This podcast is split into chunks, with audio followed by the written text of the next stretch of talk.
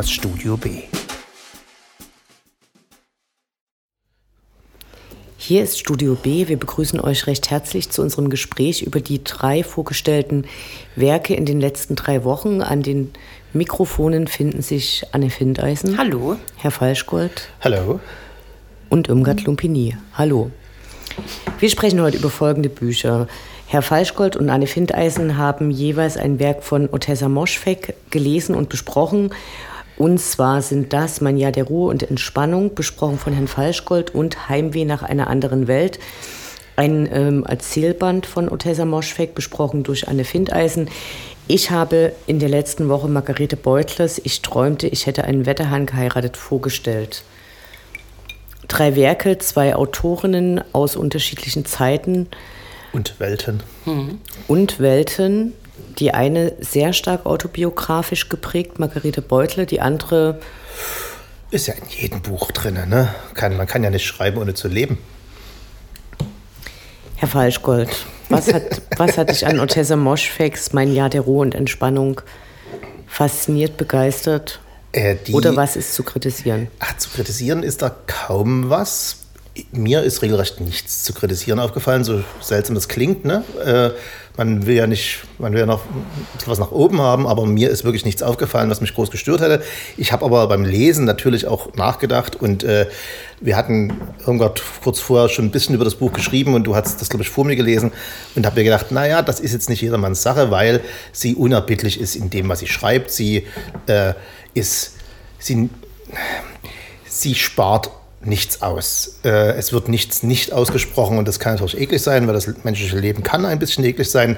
Äh, in dem Fall, ähm, ob da gekotzt wird, äh, ob da Menstruationsbeschwerden sind, ist es alles dabei. Und äh, man muss ein bisschen den starken Nerv haben und man muss, das glaube ich, das ist, das ist der Trick dabei, man muss die, den Humor in dem Buch wirklich mögen. Er ist nicht ha, Schenkelklopf, sondern er ist subtil, weil wenn jemand äh, die, mit der Prämisse, ich möchte jetzt gerne nur noch schlafen, am besten ein ganzes Jahr lang, äh, in sein, an sein Leben rangeht, ist das, kann man das sehr dramatisch sehen und sagen, hu, die ist aber ähm, ist die suizidgefährdet? Ne? Wäre so die erste Frage, die man die so einfällt. Man kann aber auch sagen, das ist aber eine krasse Idee. Und ich bin eher auf der Seite von, das ist aber eine krasse Idee. Du, Irmgard? Die Idee der Protagonistin in dem Buch ist ja aber ein Jahr zu schlafen, um von ihrem Zynismus abzukehren und äh, ein, ein normales Leben führen zu können. Alles zu vergessen und dann quasi neu anfangen zu können. Und ich finde das ehrlich gesagt unglaublich traurig. Ein Reset-Knopf. Ja? Sie möchte gerne ihr Leben resetten. Das ist richtig, ja. Aber währenddessen sie so erzählt, wie sie das machen will, erzählt, erzählt sie ja aus ihrem Leben, was sie so tut und äh, was sie um sich ja so beobachtet. Und das, vielleicht bin ich dazu zynisch äh, und kann damit mit dieser Zynikerin so gut umgehen. Das sind jetzt nicht Sachen, die mich jetzt so sehr stören würden. Äh, es gibt Arschlöcher auf der Welt und die kann man ignorieren und das macht sie ziemlich erfolgreich, indem sie einfach Harrison Ford und wo die Whoopi Goldberg-Filme guckt und äh, sich Drogen reinhaut, um zu schlafen. Das ist jetzt eine Strategie, mit der man umgehen kann, weil Schlafen ist ja was Schönes. Also ich fand es äh, stellenweise auch sehr lustig. Wir hatten das ja in einer vergangenen Sendung schon mal ganz kurz angesprochen, das Buch, als du das noch nicht gelesen hattest. Ja. Äh, und da hatten wir ja auch schon das Beispiel genannt äh, mit dieser völlig crazy verschrobenen äh, Therapeutin, zu der sie geht, wo sie sich, also die ja eigentlich selber therapiert werden muss. Na, wie fast ihre Therapeutin. Und ihr äh, die verrücktesten äh, Pillen aufschreibt, inklusive einer Sache, die noch gar nicht auf dem Markt ist, die sie dann testet wo sie dann danach, also wo, durch die sie dann diese langen Blackouts auch hat. Das ist auch eine der, der einen oder der zwei fiktiven Medikamente und das Lustige ist, dass das nicht erklärt wird, das muss man selber rauskriegen. Alle Medikamente gibt es tatsächlich, die pharmakologische Industrie in den USA ist ja wahnsinnig, da kannst du ja jeden Shit bekommen und ähm, diese beiden, also die eine, ähm, Name vergessen, irgendwas mit, hm, äh, die lässt sich halt wirklich drei Tage am Stück schlafen, aber eben nicht schlafen, sondern die lässt sich schlafwandeln. Das ist dann der Witz dabei, dass sie äh, mit einem Künstler, kann man das spoilern? Ja, weil mhm. es in der Rezension nicht, nicht vorgekommen, ähm, mit dem Künstler einen Deal macht, die sagt, ich ähm, schlafe und du darfst währenddessen ich schlafe machen, was du willst. Du kannst, kannst mich hinsetzen, kannst mir den Kopf scheren, kannst irgendwas machen, ist mir völlig egal. Hauptsache, du tust mir meine mein Sixpack äh, Eiscreme holen und äh, meine Wäsche waschen. Mein, mein Laken wechseln. So. Das ist ja dann sozusagen die, fast die große Endnummer, äh, die dann passiert. Und auch das ist natürlich, kann man sagen, das braucht ein großes Vertrauen, was sie offensichtlich hat irgendwie in die Welt. Ne? Oder ist, man sagt, mir ist es einfach scheißegal. Hm. Was denkt ihr? Ist die eher Vertrauens... Also hat sie ein Gefühl dafür, we, wem man vertrauen kann oder ist es ihr einfach wurscht? Ich glaube, es ist ja einfach egal, oder? Hauptsache, sie hat ihre Ruhe und äh, wie du schon sagtest, die und die Dinge werden regelmäßig für sie erledigt. Und äh, sie bleibt in ihrer Wohnung eingesperrt ja auch die ganze Zeit. Genau, ne? es muss eingesperrt bleiben, weil sie sonst, weil in der, in der Vorgeschichte da zu dieser großen Performance, kann man fast sagen, ist sie halt eher überraschend geschlafwandelt. Sie wacht äh, nach irgendwie sechs Stunden, acht Stunden, 16 Stunden auf und hat irgendwelchen Blödsinn gemacht. Genau, hat plötzlich irgendeinen Pelzmantel, von dem sie nicht weiß, nicht, woher der sie, kommt. Aber noch, nicht, dass sie das so sehr groß stören würde eigentlich. Äh, also sie hat da keine große Angst, aus dem Fenster zu springen. Sie weiß, dass es passieren kann. Dann sagt sie, passiert es halt. Aber sie ähm, ich habe fast das Gefühl, sie möchte der Umwelt das nicht antun, ständig zu schlafwandeln, oder? Oder ist es ihr einfach egal?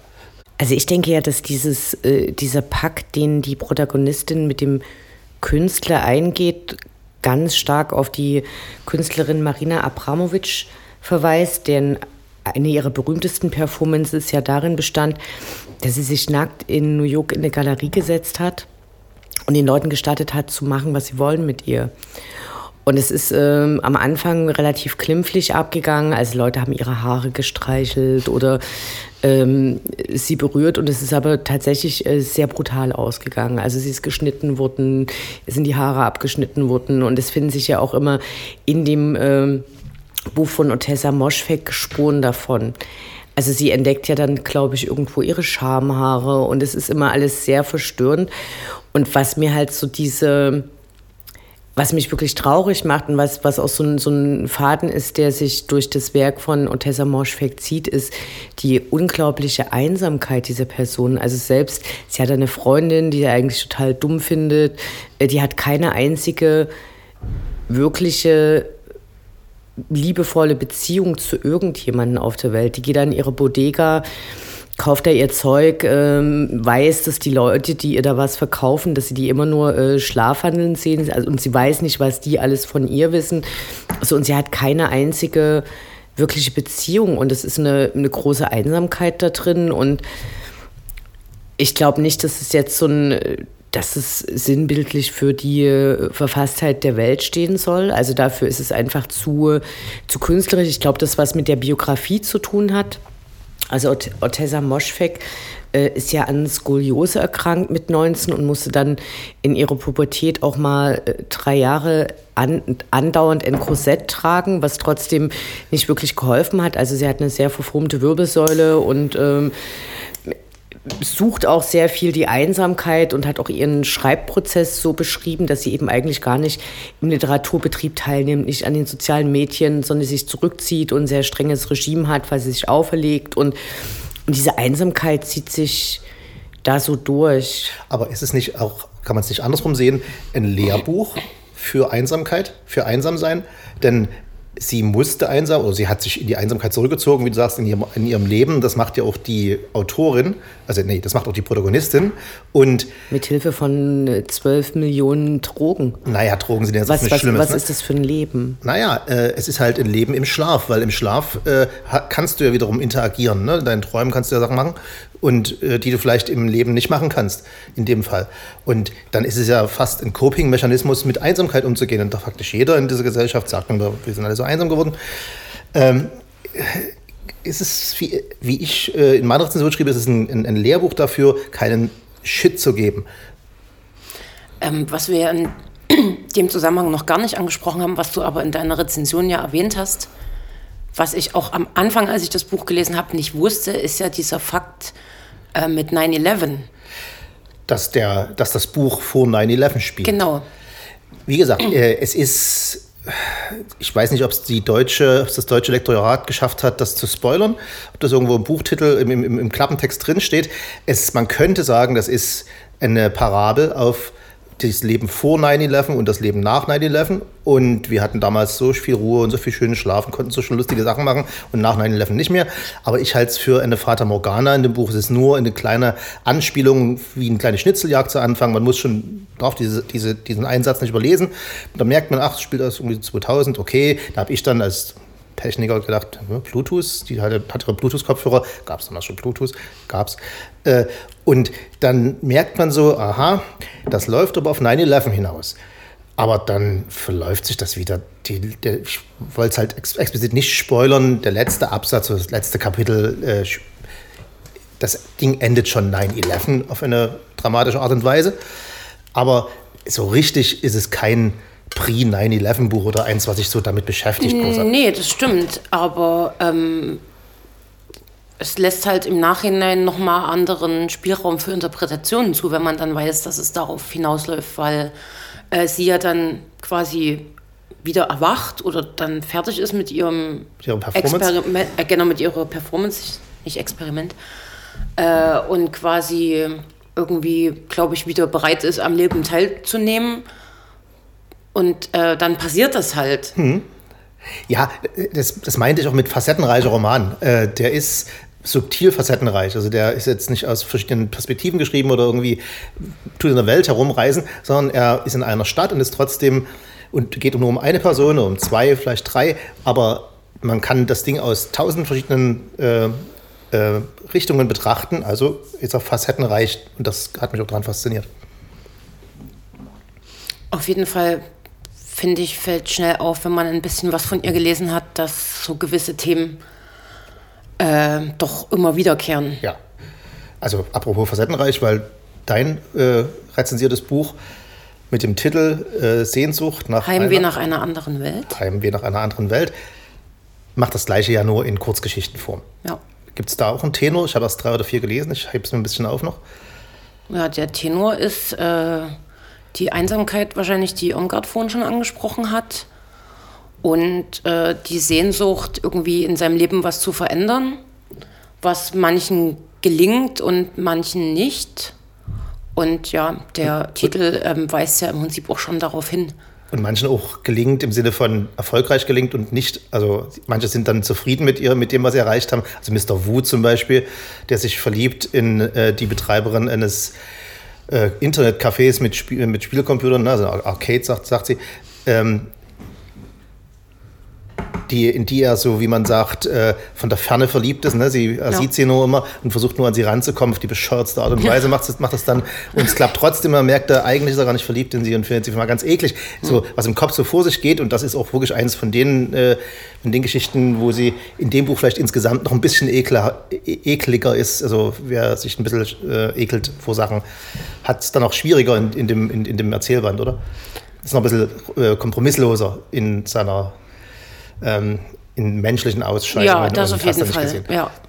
Aber was natürlich auch auffällt, ist, äh, was die eine Episode, die ich auch in der Rezension angesprochen habe, ähm, und da wird ja besonders deutlich diese Parallelen auch zu ihren anderen Büchern, die Lehrerin, die dann immer in, äh, in die Bodega auch geht, um sich da ihr Bier zu holen, mit dem sie dann ihren Nachmittag bestreitet. Ist aber eine schwere Alkoholikerin. Fertig. Genau, äh, und Gut, aber die Alkoholikerin gibt es ja in deinem Buch auch. Das ist ja die Freundin der Protagonistin. Stimmt. Also Drogen und Alkohol spielt eine Rolle. Genau. Und äh, kommen in jedem Buch eigentlich auch vor. Und ist, ist das eine, eine abschreckende Darstellung, Irmgard, oder ist es eher eine, eine, eine wie sagst du es? Naja, ich würde sagen, die ProtagonistInnen in den Werken sind sehr oft allein, leben Leben ohne Verbindungen nach außen oder nur mit sehr strangen oder sehr egalen oder sehr unzuverlässigen Verbindungen und äh, die Leute wünschen sich oft irgendwas. Hm. Und manchmal ist es tatsächlich so banal wie, äh, die möchten gemocht werden, aber es gibt auch ganz viele Menschen, die wollen einfach gar nichts. Also die wollen einfach genauso weitermachen, die sind zufrieden damit. Es geht ganz viel um so die Banalität. Also es ist wie so, ein, so eine Gegendarstellung zu den äh, romantisierenden Darstellungen des Lebens, wie mit denen wir gefüttert werden in Hollywood-Filmen oder auch im ARD-Frühstücksfernsehen. so, und das, äh, das gibt es eben dort nie. Doch, ich, ich würde, also ich habe das äh, Heimweh nach einer anderen Welt noch nicht komplett zu Ende gelesen. So, es sind sehr unterschiedliche Personen, sind sehr unterschiedliche Geschichten, es ist ein, eine große Fantasie. Ich finde, ganz oft hat es auch äh, so mystische Züge, also wo Sachen passieren, wo, wo immer so ein bisschen unklar ist, ist es jetzt ein Traum, ist es passiert, äh, kann das real sein, funktioniert das so, aber es ist halt selten so, es gibt anders als in vielen Fernsehserien nicht diese überraschenden Plots, also wo auf einmal was ganz Dramatisches passiert. Es passieren eben äh, ganz oft dramatisch wenig. Also das, es sind kleine Sachen, die passieren. Das ist mir, weil ich habe dann auch überlegt, wie ihre Schreibweise ist und habe dann kurz über, äh, es gibt eine tolle Sache, ich weiß nicht, ob ihr die kennt, äh, nennt sich Oblique Strategies. Das ist ein Kartenspiel, was von, wie heißt der Musiker Eno? Ähm, äh, Brian Eno. Brian Eno, von Brian Eno zusammen mit Peter Schreiber, einem Schriftsteller aus den 60ern, 70ern, ähm, erfunden wurde. Und zwar ist das ein Set von 106 Karten, glaube ich, auf denen immer nur ein Spruch steht. Und äh, der kann alles Mögliche heißen. Ich oh, oh, hätte mich vorbereiten können. Peter Schreiber also. Ja, wer sonst? So, äh, ich habe es jetzt hier, äh, übrigens Peter Schmidt, aber das ist fast das Gleiche. ähm, so, das heißt, man ist gedacht für Musiker, die in den also experimentelle Musik, es waren 70er, ne? die ins Studio gehen und erstmal merken, ich, ich habe mal einen Musiker dafür, darüber referieren hören, die merken, dass sie eigentlich immer das Gleiche machen. Äh, jeder Song ist irgendwie 1, 2, 3, 4 und dann irgendwie Blues und die Gitarre und dann ist Schatz. Ne? Und ähm, das sind einfach ausgedachte kurze Sätze und dann zieht man drei Karten oder vier oder macht es vorher aus und dann macht man eine Musik oder jeder zieht eine Karte und jeder macht das, was auf dieser Karte steht, musikalisch. Und das kann man auch schriftlich machen. Zum Beispiel hier, it is quite possible after all. Es ist möglich am Ende. Das macht sozusagen der Bassist. Dann Water. Das macht vielleicht der Schlagzeuger. Und dann What wouldn't you do? Was würdest du nicht tun? Das macht der Gitarrist. So, und so kann man Musik machen. Und da sind auch gute Werke entstanden. Und ich habe das Gefühl gehabt, sie würde sich so drei, vier, fünf so eine Karten nehmen, dazu irgendwie zu jeder Karte eine kleine, eine kleine Person oder eine kleine, das eine ist die Person, das andere ist der, ist der Handlungsstrang. Und dann bleibt sie bei diesem spontan ausgedachten Handlungsstrang, weil ich man muss überlegen, das eine, Mr. Wu, ne, ist zum Beispiel in China. Das ist ja nur erstmal schwer sich vorzustellen, aber man muss halt dran arbeiten, eine Geschichte zu machen, die in China spielt, in einem Spielsalon. Und das macht sie und zieht es durch, ohne Kompromisse. Und wenn sie sich gedacht hat, der Typ ekelt sich vor Frauen, dann muss das in diesem Buch vorkommen, egal ob sie das hinbekommt zu Anfang, ob es so aussieht, dass man es hinbekommt oder nicht. Also ich finde, sie hat so eine, wie so eine, so eine Stamina, dass sie sagt, ich will jetzt diese Geschichte schreiben und dann gucke ich mal, was passiert. Und das finde ich so faszinierend, dass sie so kompromisslos ist in ihren Geschichten, wo sie sie hinführt, führt sie hin. Fertig. Muss, muss sie durch selber als Schriftstellerin und wir als Leserin erst recht. Ja, ich hatte noch ein äh, Porträt über sie in, im New Yorker gelesen. Und äh, dort ist zum, beschreibt sie zum Beispiel, dass sie in einer Bibliothek ähm, aus, und das konnte sie nicht mehr genau benennen, aber eine alte Zeitungsmeldung in die Hand fiel. Und da taucht eben diese McClue auf. Und dann äh, ja. stehen da irgendwie drei Sätze und die sind irgendwie so wie. Äh, ist äh, vom Motfobo freigesprochen worden an seinem besten Freund, weil unklar ist, ob durch den Fall, wo, wodurch er sich an nichts mehr erinnern kann, er überhaupt schuldfähig ist. Und das sind halt die drei Sätze und daraus hat sie diese eine Geschichte gebaut. Und das andere ist sicher auch. Das passt ja voll zu dem, was du gerade gesagt hast. Dass sie, dass sie sehr äh, international aufgewachsen und erzogen worden ist. Also okay. ihr Vater. Äh, kommt, glaube ich, aus dem Iran ja. ursprünglich und ihre Mutter aus Kroatien. Und ähm, die, die, die Eltern sind beide Musiker. Sie war selber eine ähm, angehende Musikerin, konnte dann aber an irgendeinem Klavierseminar nicht teilnehmen und ihre Mutter hatte sie dann für kreatives Schreiben angemeldet. Und sie hat aber auch äh, ein paar Jahre in Wuhan äh, okay, gelebt. Dann macht das wiederum Sinn, dass er darüber schreiben kann. So und äh, ist dann aber auch in den USA viel umgezogen und hat sich immer sehr separiert und dann eben geschrieben. Und wen sie als Vorbild nennt, ist ähm, wie heißt du, Of, Vater aller äh, menschenverachtenden Darstellungen, Bukowski, Charles Bukowski. Ja, hast auch 100 Prozent. Ja.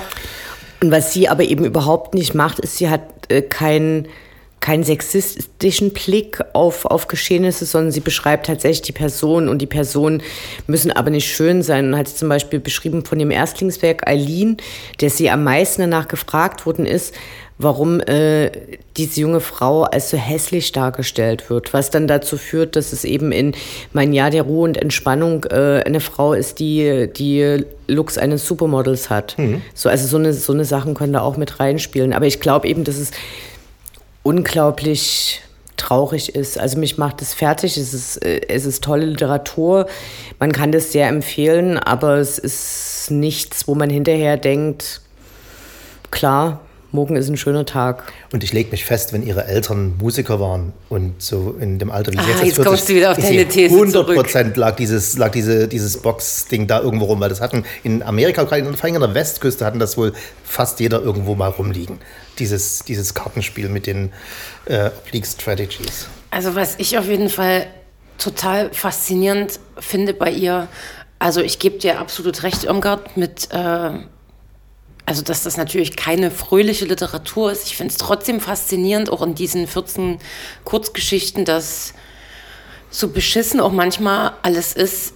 Es ist trotzdem auch immer so ein bisschen Komik mit dabei. Also man muss trotzdem manchmal lachen. Und ich habe mich natürlich auch äh, äh, ein bisschen belesen so. Also ich bin nicht die Einzige, der es so ergangen ist. Und ich glaube, dir ja auch, oder, Herr Falschgold? Moment.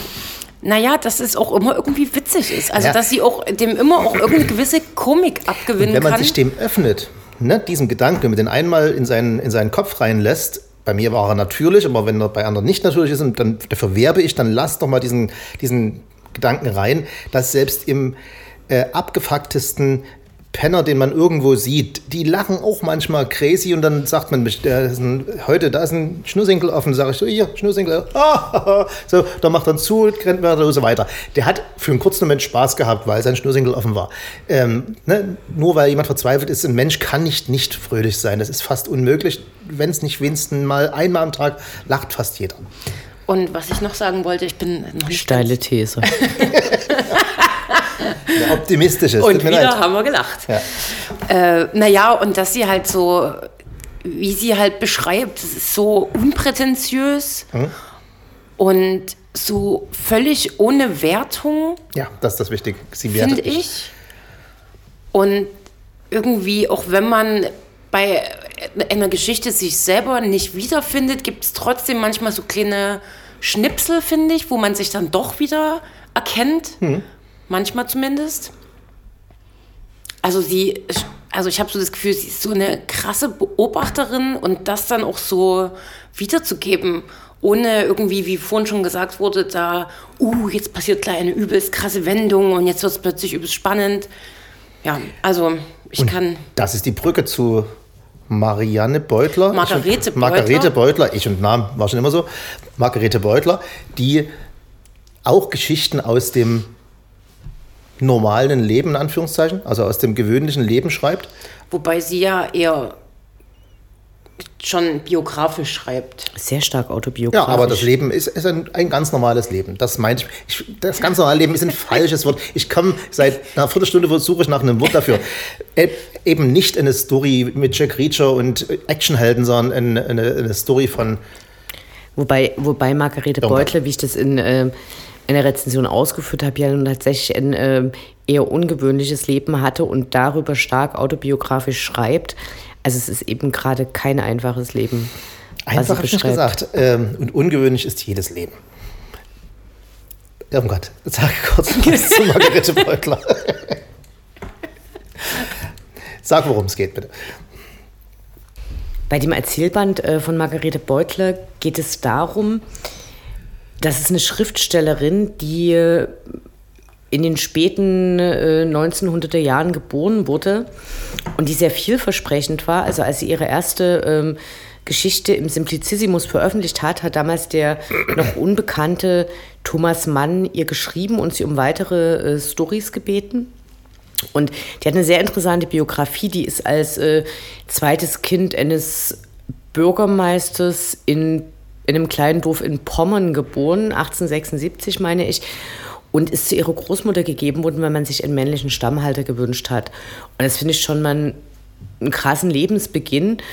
Und äh, sie bleibt dort die ersten 14 Jahre, geht dann zu ihren Eltern, die in der Zwischenzeit nach Berlin gezogen sind, macht eine Ausbildung an einem Lehrerinnenseminar, was damals eine Möglichkeit war für junge Frauen, die nie in die Fabrik arbeiten gehen mussten oder irgendwo als Hausangestellte, eben unabhängig zu sein, eigenes Geld zu verdienen. Und währenddessen fängt sie eben an, äh, Geschichten zu veröffentlichen. Und kommt dann relativ schnell in die äh, Berliner Bohème rein, trägt ihre Gedichte selber vor, veröffentlicht. Und dann geht sie irgendwann nach ähm, München und lernt Leute wie Christian Mogenstern kennen und äh, Erich Mühsam, der unseren äh, RadiozuhörerInnen sicher ein Begriff ist, ist sehr verliebt in sie und ähm, hat auch eine Kurzgeschichte über sie geschrieben, die heißt Grete, die ist dem Buch vorangestellt. Und das Krasse an der Geschichte ist, sie hört auf zu veröffentlichen ungefähr 1916 macht er eine große Pause, arbeitet weiter der, im, im, Literaturbetrieb als Lektorin und veröffentlicht dann nochmal zwischen 30 und 33. Und dann hört es schlagartig auf, weil sie sich, weil sie keinen Antrag stellt bei der sogenannten Reichsschrifttumskammer wo eben jeder deutsche Schriftsteller beantragen muss, dass er jetzt eben auch unter den Nazis noch schreiben darf. Und ähm, 1949 stirbt sie und ähm, irgendwann viel, viel später, als sie hat zwei Kinder bekommen, einen Sohn unehelich, 1900, sie hat nie den Vater verraten, also das ist, weiß niemand, wer das war.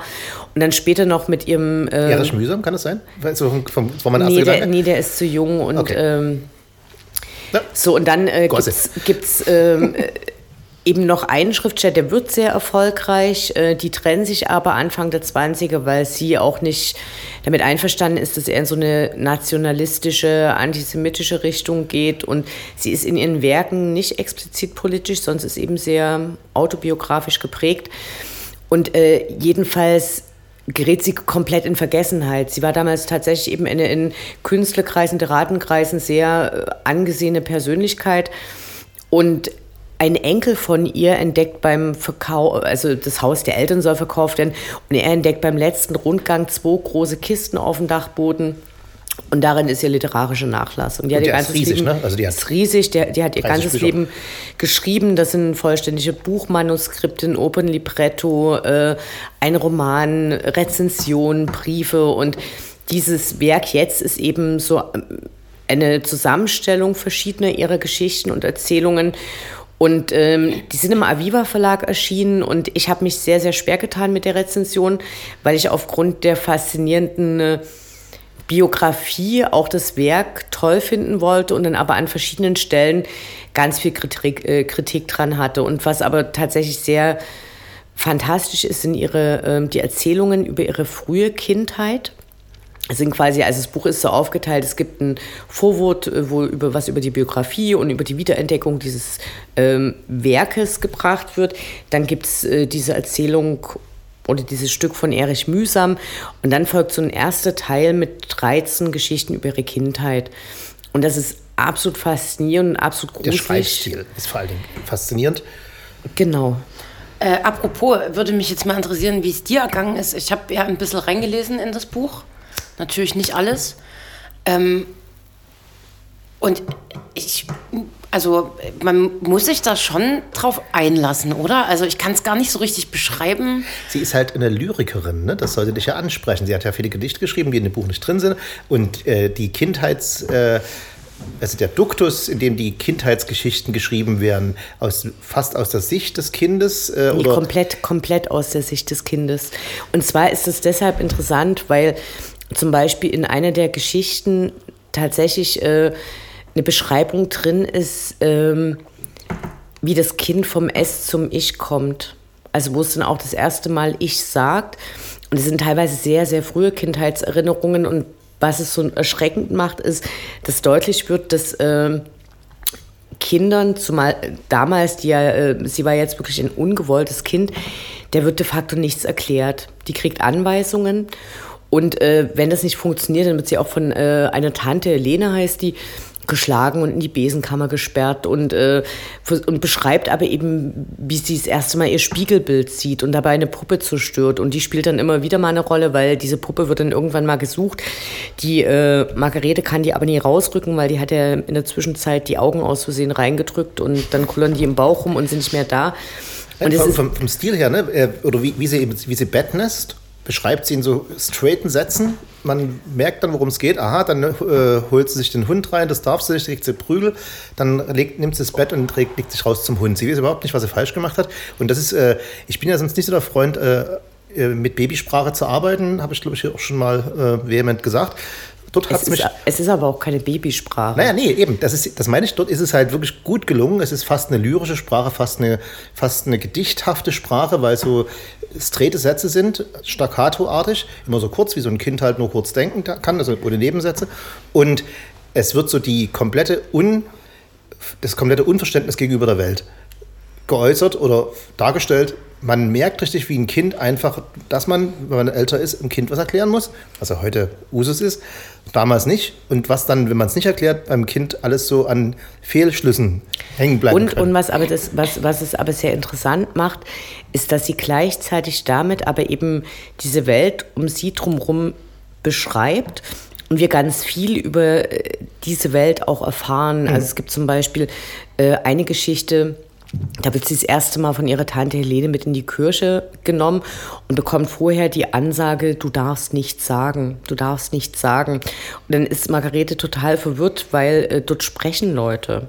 Und das versteht sie nicht. Und da singen auch Leute. Und mittendrin platzt sie dann eben auch raus und sagt, ihr dürft aber gar nichts sagen. Und äh, das versteht sie alles nie. Und äh, die Tante ist dann total verzweifelt und, und äh, sagt irgendwas, ich wünschte, du wärst bei deiner Mutter und sie, sie weiß nicht, was es bedeutet. Mutter, wo ist das? Mutter, wie ist das? Und äh, dann sieht sie Sachen wie zum Beispiel, ich habe es in der Rezension kurz erwähnt, da brennt es in diesem Ort, wo ihre Großmutter wohnt.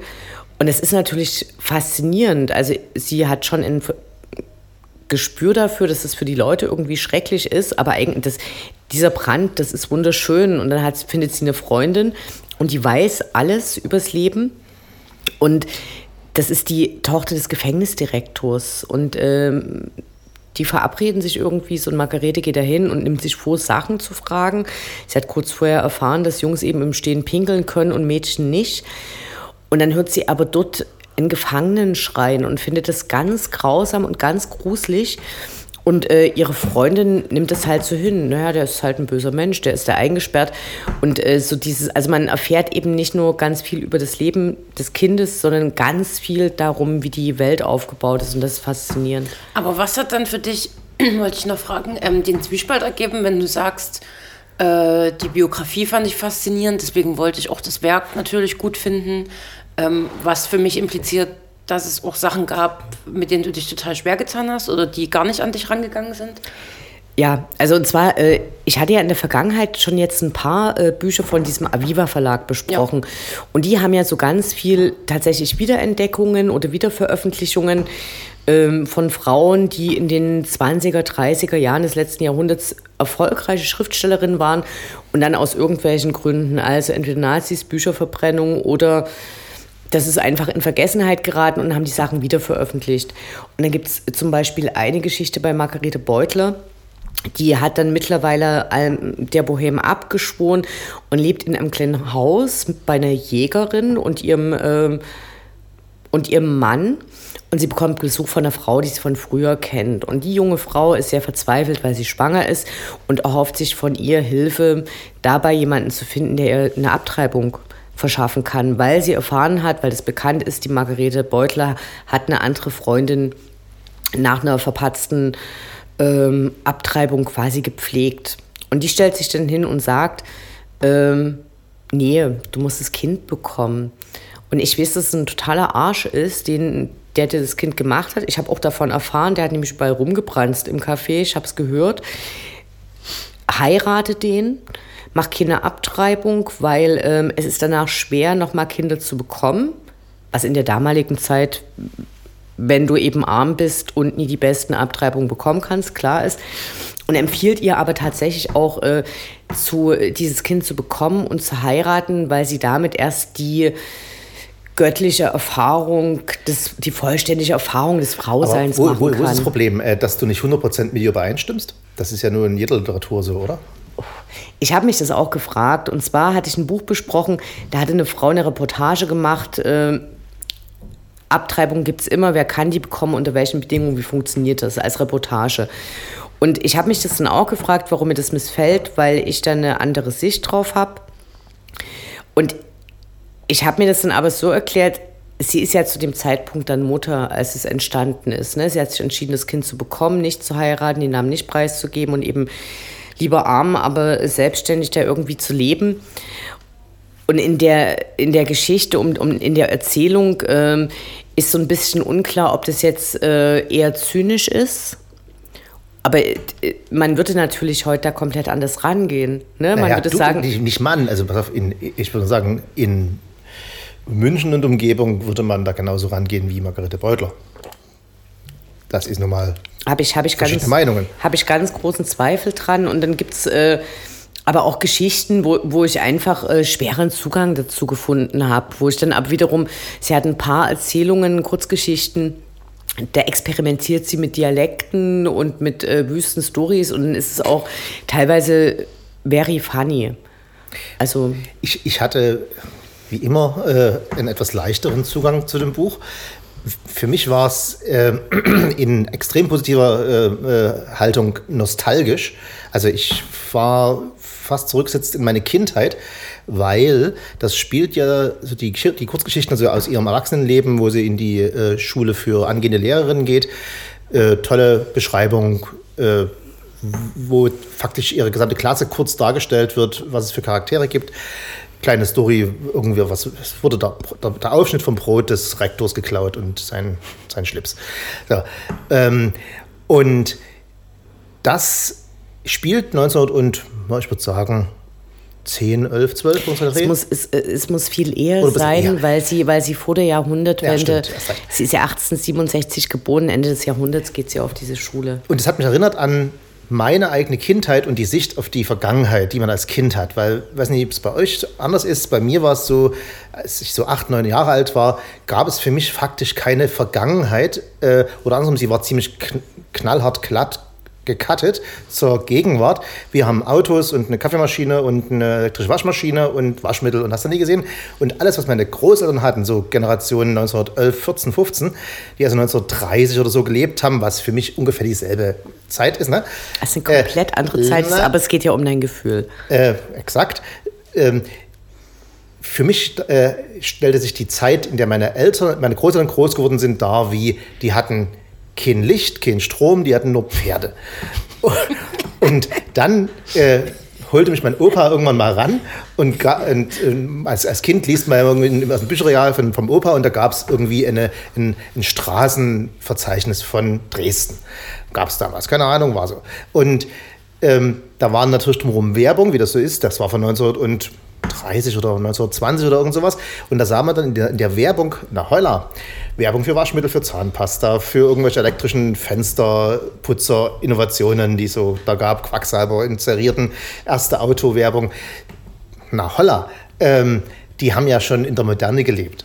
Und das war für mich so faszinierend und das hatte ich vergessen, dass ich diese, diese schräge Erinnerung an die Vergangenheit hatte, dass ich über dieses Buch an meine, über meine Kindheit wieder mich erinnert habe, wie das, wie ver geschichtsvergessen man als junges Ding ist. Das war für mich die, das Faszinierende an dem Buch, weil die fahren da mit dem Moped, äh, mit dem Motorrad über die Avos. Ah, da gab es die Avos schon, Gottlob. Ne? So, Hat halt bei dir irgendwas getriggert und ja. deswegen. Und das, das, das, äh, es ist eine, ein sehr schöner Ausdruck in die Geschichte. Ja, ist doch super. Also. Ist doch auch eine schöne Art, an ein Buch ranzugehen oder ein Buch ähm, zu mögen, oder? Obwohl ich eben genau den anderen Weg versucht habe, ne? also mich hinten anzustellen und meine Erfahrungen und meine Erkenntnisse und Ansprüche an die Welt und äh, tatsächlich mich versucht habe, darin reinzuversetzen, was sie dazu bewogen haben könnte, das genauso zu sehen. Was ich dann auch schwierig finde, sind teilweise sehr naturalistische Erwartungshaltungen, wenn sie äh, die Natur als was Göttliches beschreibt, obwohl sie eben als Kind äh, Kirche als was wahnsinnig restriktives und was quasi zwangsläufig Schläge nach sich äh, zieht, irgendwie beschreibt. Und aber Menschen denken so, und das ist übrigens auch eine Parallele zu Tessa Moschweg, die ähnlich spirituell ist zu viel. So ist er nicht. Sie, ich Doch, die ist wahnsinnig spirituell. Naja, es, ich, das, da hat man aber ein völlig falsches Bild. Da hat man so äh, hier Traumfänger und so ein Quatsch. Hat sie bestimmt. ja, das hast du vielleicht nicht. Sie ist sehr spirituell. Ja, aber, aber dann könnte ich sie ja nicht richtig mögen. Und ich finde sie aber toll, weil sie ja gleichzeitig, gleichzeitig wieder mit beiden Beinen im Leben steht, auch in ihren Interviews. Aber die hat halt auch so eine mystische Sicht auf die Welt, die ist nun mal da und die kommt von der Westküste, äh, da die rennen sie alle so rum. nicht Ostküste, ja, aber sie, mein sie, Freund, nee, sie wohnt, sie wohnt aber jetzt an der Mittlerweile, West, ja. Sie wohnt in der, an der Westküste, so, äh, es war in Los Angeles gewohnt, jetzt in Pasadena, irgendwie ein bisschen weiter auf dem, da, auf dem Land. Aber in New York wo, aufgewachsen. Deswegen schreibt sie ja ein Buch in New York, aber jetzt ist sie da drüben und ist halt so, äh, wie man sich so äh, Chaka Chaka Späthippies vorstellt, so drauf. Ne? Und da sage ich, naja, ist es halt, es widerspricht komplett ihren Büchern, ne? aber so, also das, das lese ich in den Büchern gar nicht. Aber es, es so Leute gibt es und es ist, das ist der Autoren und Werk trennen. Das ist meine, meine. Also die, was ich auf jeden Fall abschließend noch hinzufügen möchte, äh, was ich ganz toll finde, da das jetzt das letzte Buch ist, was ich von ihr gelesen habe, also was mir noch quasi verblieben war, was ich noch nicht gelesen hatte und meine Recherchen haben ergeben, sie hat im Juni ein neues Buch ja. veröffentlicht. Ich werde natürlich noch warten müssen, bis ich es lesen kann, weil ich lese es natürlich auf Deutsch. Sie Aber, schreibt sehr viel, fast jedes Jahr ein Buch mittlerweile. Und ähm, ja, möglicherweise wird es also irgendwann nochmal eine Moschweg-Rezension von mir geben. Auf jeden Fall freue ich mich, dass es wieder neuen Lesestoff Haben wir drei gibt. Empfehlungen? Zweieinhalb? Drei. Drei. Das war Studio B, Lob und Verriss, die Diskussion mit Irmgard Lumpini. Auf Wiederhören. Anne Findeisen. Tschüss. Name ist mir gerade noch eingefallen und Herr Feischgold. Ciao. Habe ich ihn richtig ausgesprochen? Ja.